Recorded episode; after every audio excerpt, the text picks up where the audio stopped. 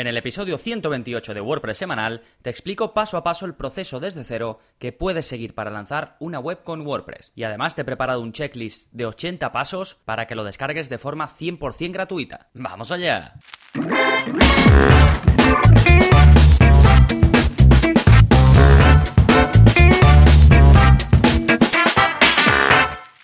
Hola, hola, soy Gonzalo de Gonzalo Navarro.es y bienvenidos a WordPress Semanal, el podcast en el que aprendes WordPress de principio a fin. Porque ya lo sabes, no hay mayor satisfacción ni mejor inversión que la de crear y gestionar tu propia web con WordPress. Y hoy creo que más que nunca este episodio cumple perfectamente con lo que siempre digo de que te enseño a aprender WordPress de principio a fin, porque vamos a ver, vamos a repasar un checklist que os he preparado de 13 eh, fases y de 80 puntos, ¿vale? Lo tengo en un documento de, Google, en Google Sheets, en, una hoja de cálculo, pero también eh, lo podéis descargar en, PDF o también os lo podéis descargar en, en Excel para editarlo en vuestro ordenador, lo podéis descargar como queráis, ¿vale? Y no tenéis ni... Bueno, lo tenéis disponible en este episodio, que es el 128 al final del todo, y lo podéis descargar, pues como digo, tanto en formato Excel, como en PDF, que también lo podéis descargar directamente si no tenéis eh, Google Docs, lo que queráis, ¿vale? Ahí os explico cómo, cómo, podéis hacerlo. Y en este episodio pues voy a ir comentando un poquito todos los pasos, eh, quizás no todos porque son 80, pero más o menos todas las fases y dentro de cada fase eh, pues qué cositas importantes hay que hacer desde nada, desde que desde el principio del todo, desde contratar el hosting hasta que ya se tiene la web publicada o se entrega a un cliente, dependiendo de, de tu caso, si es para uso propio o es para cliente, ¿vale? Y al lado de este checklist lo que más creo que puede ser útil es que voy poniendo enlaces para hacer precisamente eso que digo que hay que hacer en ese momento del checklist. Ese paso concreto, pues os pongo enlaces útiles para, pues, o ya sea, si hablo de alguna herramienta, pues enlace a la herramienta, o si hablo de cómo hacer algo muy concreto, pues un enlace a un curso o a un tutorial de mi web o a un, incluso a un episodio del podcast donde hable de ese tema, donde explique específicamente cómo, cómo llevar eso a cabo, ¿vale? Así que creo que os puede servir eh, mucho. Además podéis ir marcando los pasos que ya habéis cumplimentado, los marcáis y ya se tachan y ya tú tienes, pues vas viendo visualmente eh, que eso se ha completado, ¿vale? Simplemente he usado una plantilla para hacer esto, para hacer lista de tareas que viene con, con Google Docs, que ya sabéis que tienen muchas plantillas y si no, pues os lo comento ahora.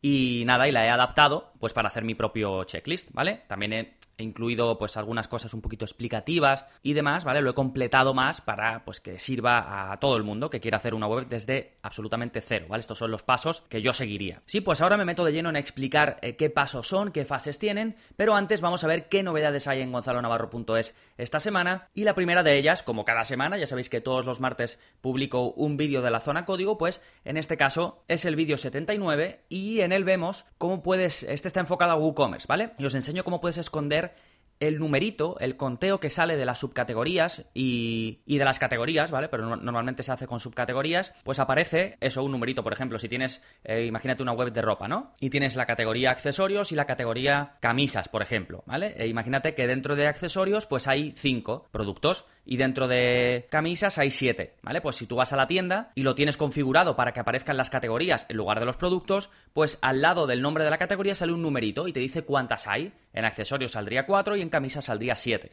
¿vale? Pues eh, con un trocito de código os enseño a quitar ese número, ¿sí? Porque muchas veces pues no es útil, no hace falta el conteo. Si vais al enlace de este vídeo de la zona código, aunque no seáis suscriptores, podéis ver una captura de, de lo que me refiero, ¿vale? De cómo es antes de que peguemos ese código y cómo es después una vez apliquemos el ajuste, ¿vale? Y no, y no es ocultarlo con CSS lo que estamos haciendo, ¿vale? No es, un, no es una edición cosmética, sino que de verdad desactivamos esa función, ¿sí? Que siempre que exista esa posibilidad, pues es mejor que, que simplemente ocultarlo por CSS, ¿de acuerdo? Pues bien, este es el vídeo 79 de la zona código, ya tenéis eh, todos los suscriptores acceso, ya sabéis que esto es parte del contenido al que tenéis acceso todos los suscriptores, junto con los cursos, que este mes estamos haciendo, o estamos, estoy hablando del curso de Child Themes de WordPress, ¿vale?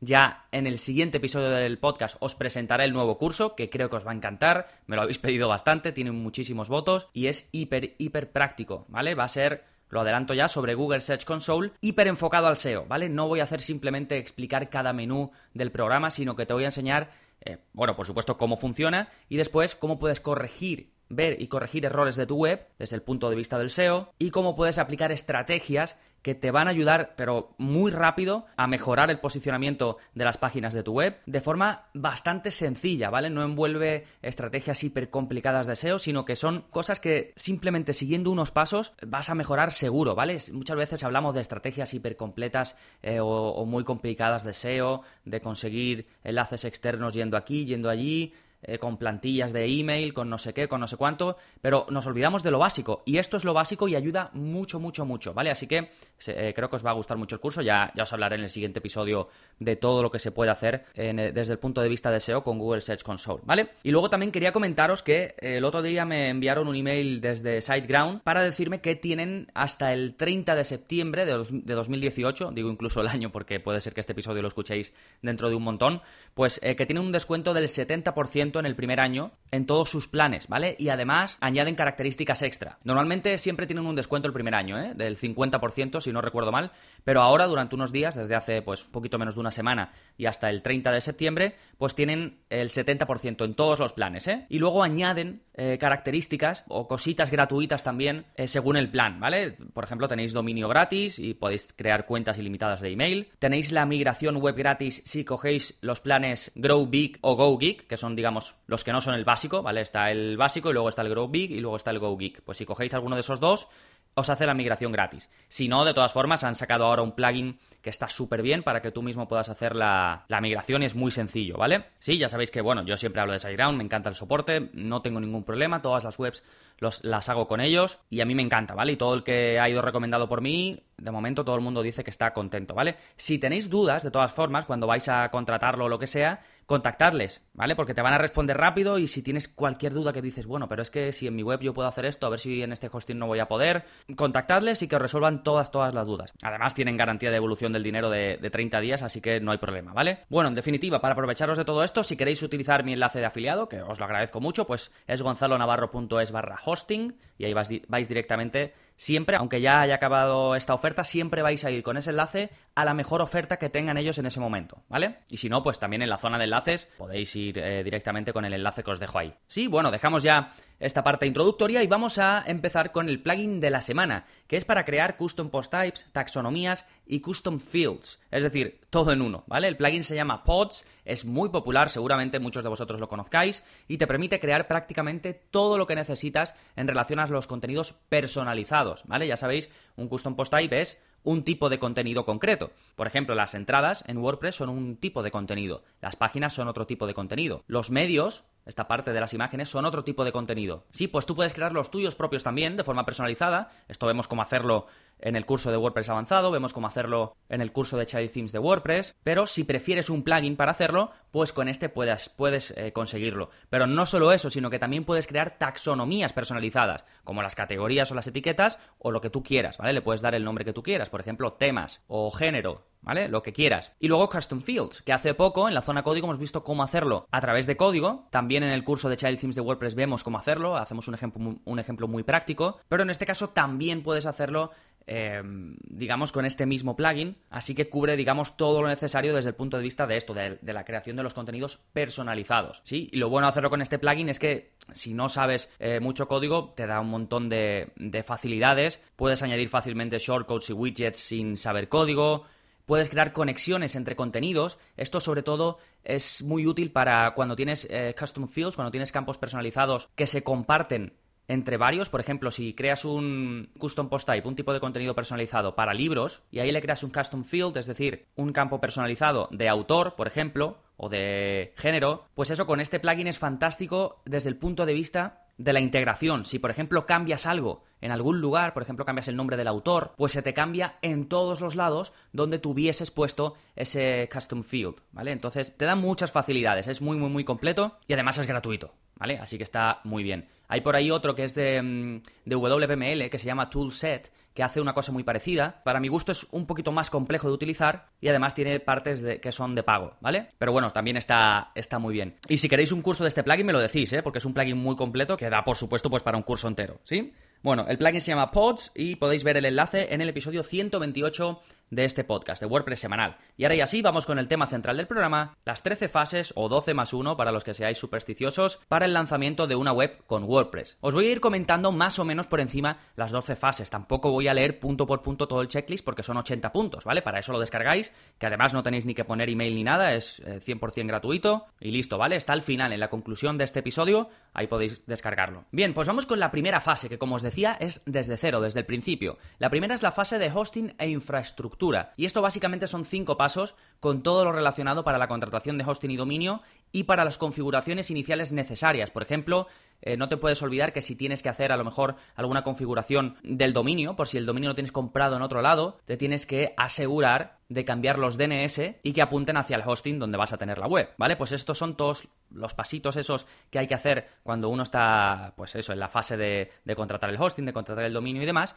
Aquí pongo todos los pasos, pues para que no se te olvide ninguno. ¿Sí? La siguiente es la fase de instalación de WordPress. Aquí son seis pasos con detalles sobre la instalación y la configuración de WordPress y también menciono partes eh, muy importantes, ¿vale? Los detalles que yo considero que no puedes obviar, como la parte de los enlaces permanentes o como la indexación de la web. Pues eso, voy mencionando Em, algunas cosas generales y otras muy específicas que sí que tienes que tener muy en cuenta y que no se te pueden olvidar. Eh, la tercera fase sería la fase de seguridad en WordPress. Aquí cuando estamos creando una web, pues hay una parte que nos tenemos que concentrar en la seguridad. La pongo en la tercera fase, pero se puede hacer más adelante, ¿vale? Os daréis cuenta de que algunas fases son intercambiables y puedes hacer una antes, otra después, pero aquí en la tercera, una vez que hemos configurado bien WordPress y que tenemos todo, todos los ajustes y que tenemos lo básico bien hecho, no está de más empezar ya con la parte de seguridad, aunque como digo, la podéis hacer más adelante.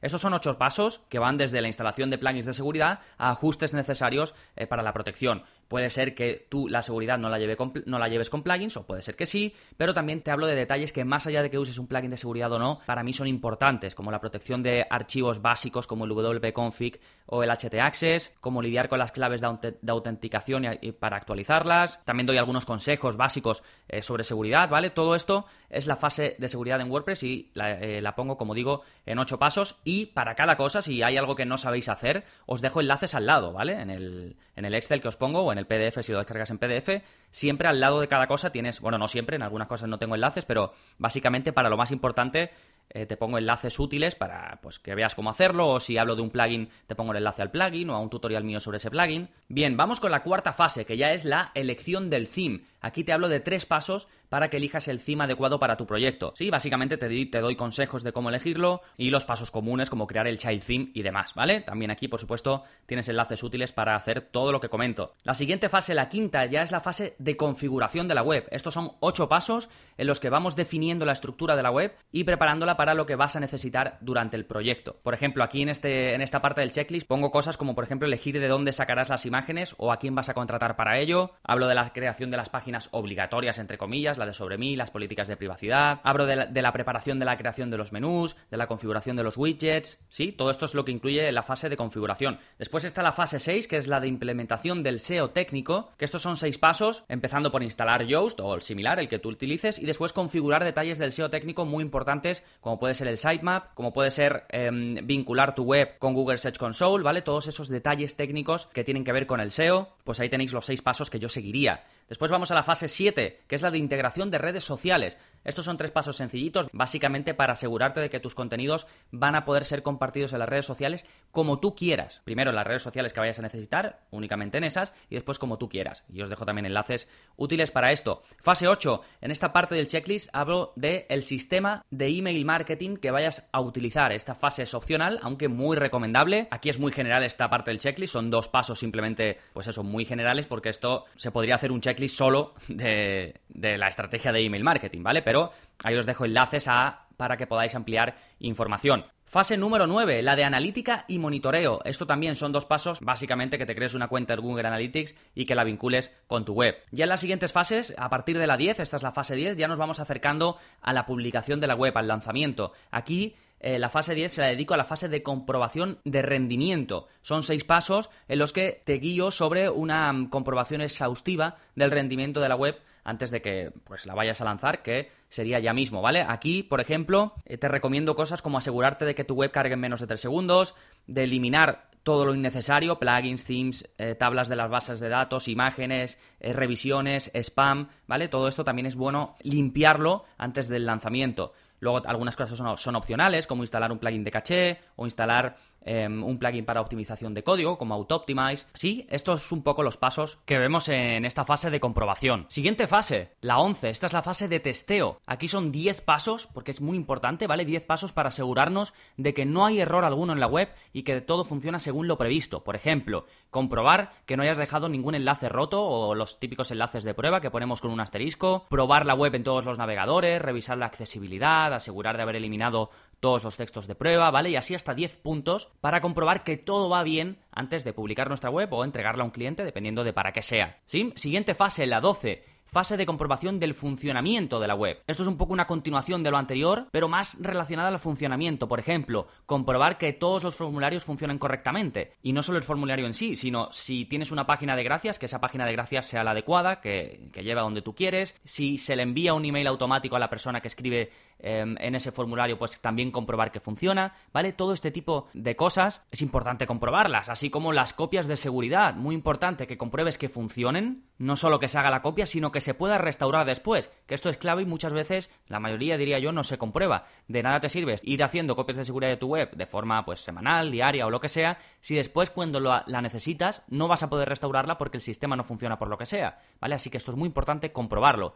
También aquí, pues, podrías comprobar que los botones de compartir en redes sociales funcionan, ¿vale? Todo este tipo de cositas. Y por último, la fase 13 o 12 más 1, la de post lanzamiento. Aquí, básicamente, se podría crear otro checklist nuevo, pero a grandes rasgos, si es para un cliente, aquí comento, por ejemplo, que tienes que crear y entregar un documento con todos los datos que deba conocer la persona a la que le entregas la web. Esto de todas formas está bien tenerlo para ti. Si eres tú el que la vas a gestionar, pues lo mismo, ¿vale? Eh, tener un documento con todo lo necesario eh, de accesos pues al, al hosting, de accesos a WordPress, de accesos a la cuenta del, de donde tienes el dominio, de acceso a la cuenta de email marketing, todo, todo lo que tengas, las licencias de los plugins que se hayan comprado, ¿sí? Y luego, por supuesto, tener un mantenimiento continuo de la web, que esto, como digo, daría para otro checklist eh, completo. Sí, pues estas son todas las fases, paso por paso, lo que hay que hacer en cada una. Por supuesto, no lo he comentado todo.